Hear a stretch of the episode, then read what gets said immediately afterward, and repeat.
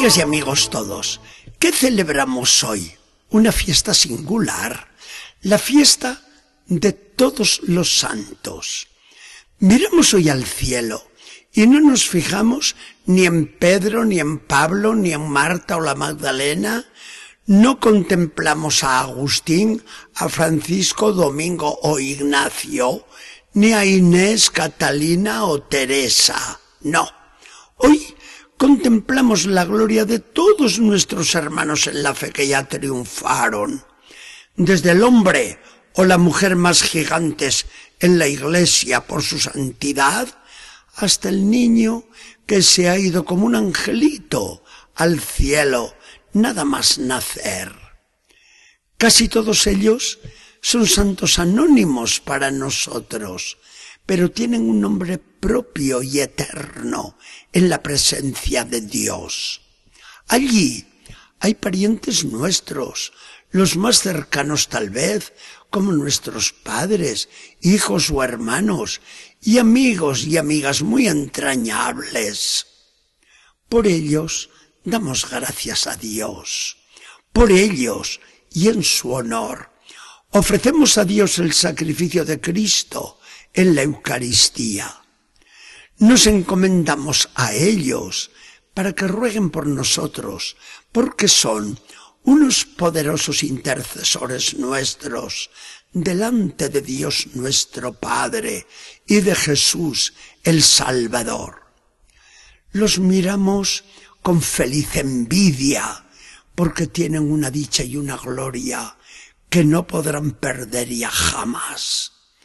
Y sentimos también el anhelo grande de llegar nosotros como ellos a esa felicidad que Dios nos tiene preparada.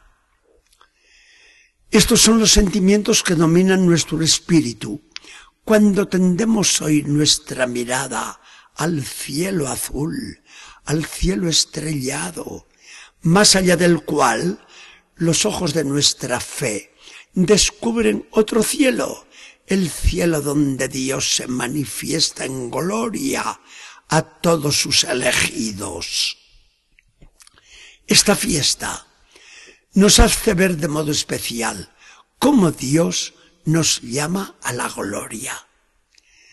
Teresa de Lisieux, la joven doctora de la Iglesia, cuando no tenía más que tres o cuatro años y empezaba a distinguir las primeras letras del alfabeto, era ya una maestra en la doctrina de la predestinación.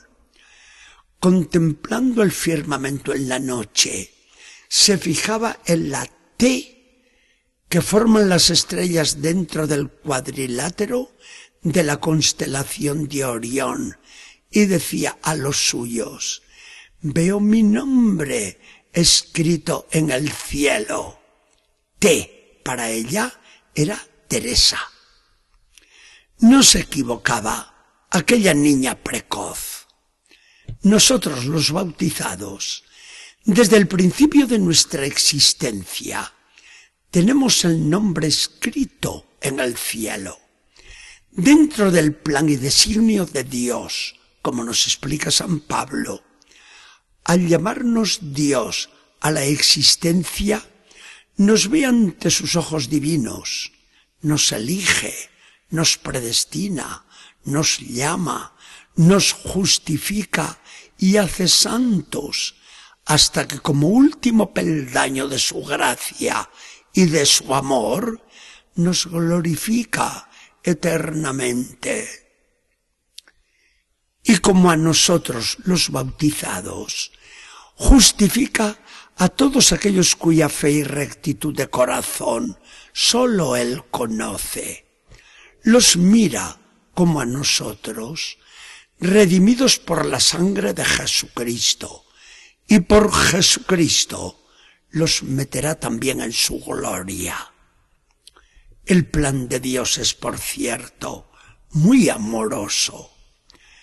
Con el apóstol San Juan admiramos el amor que Dios nos ha tenido hasta llamarnos y hacernos de verdad hijos suyos, porque lo somos realmente. Y cuando lo veamos cara a cara, seremos, nos dice el apóstol Juan, seremos en todo semejantes a Él. Ser como Dios para siempre, metidos en su misma vida y felicidad. Ese será nuestro verdadero cielo. Jesús se gozó inmensamente cuando vio a sus pies y en torno a sí aquella multitud que le seguía. Adivinó y vio en ella como un signo a la multitud de los elegidos y nos dijo quiénes eran estos afortunados, los pobres, los que lloran, los mansos y los pacíficos, los de corazón puro y generoso, los perseguidos por causa de Cristo y los que esperan todo de Dios. A cada grupo los iba llamando bienaventurados, dichosos, felices, porque suyo es el reino de los cielos. Esta fiesta nos trae una vez más a nuestra mente la realidad de la secularización que estamos padeciendo. El mundo moderno se ha empeñado en centrarse sobre sí mismo sin mirar al más allá, que necesariamente nos espera a todos. Los pobres, los obreros, la masa trabajadora, sufrieron por muchos años la doctrina marxista que les adoctrinaba sobre un materialismo craso cuando les decían Dios, un invento del capitalismo, el cielo, una palabra sin sentido que debe ser eliminada del lenguaje humano porque enerva las energías para trabajar y buscar la felicidad aquí y no en una vida futura que no existe. Esto lo que adoctrinaba el comunismo marxista a las gentes más humildes. No digamos que este adoctrinamiento de las masas no dejó huella en el mundo los ateos siguen y hay que hacer revivir la fe en los pueblos que sufrieron la influencia marxista. Pero al mundo rico le está pasando igual o peor. Los que tienen todo en la vida se van diciendo convencidos, Dios, el cielo, ¿y para qué nos hablan de estas cosas? si no las necesitamos para nada. No expresarán su pensamiento de manera tan cruda, pero saben vivirlo en la realidad de cada día. Y así, por los unos que sufren y por los otros que disfrutan, se ha metido en el mundo la increencia, la infidelidad, el alejamiento de Dios, la desesperanza ante la vida eterna. Por eso, una fiesta como la de hoy viene a reavivar en nosotros, los creyentes, esa esperanza y esa ilusión de las que tan necesitada está la sociedad moderna.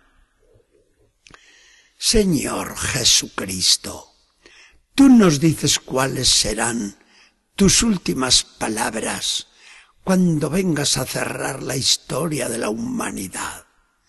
De maldición para unos, de bendición para otros. Estos oirán de tus labios, vengan, benditos de mi Padre, a poseer el reino que les está preparado. ¿Por qué no infundes en todos los hombres la fe en tu palabra y la esperanza de ese tu premio que nos ilusiona a nosotros. Que el Señor nos bendiga y acompañe.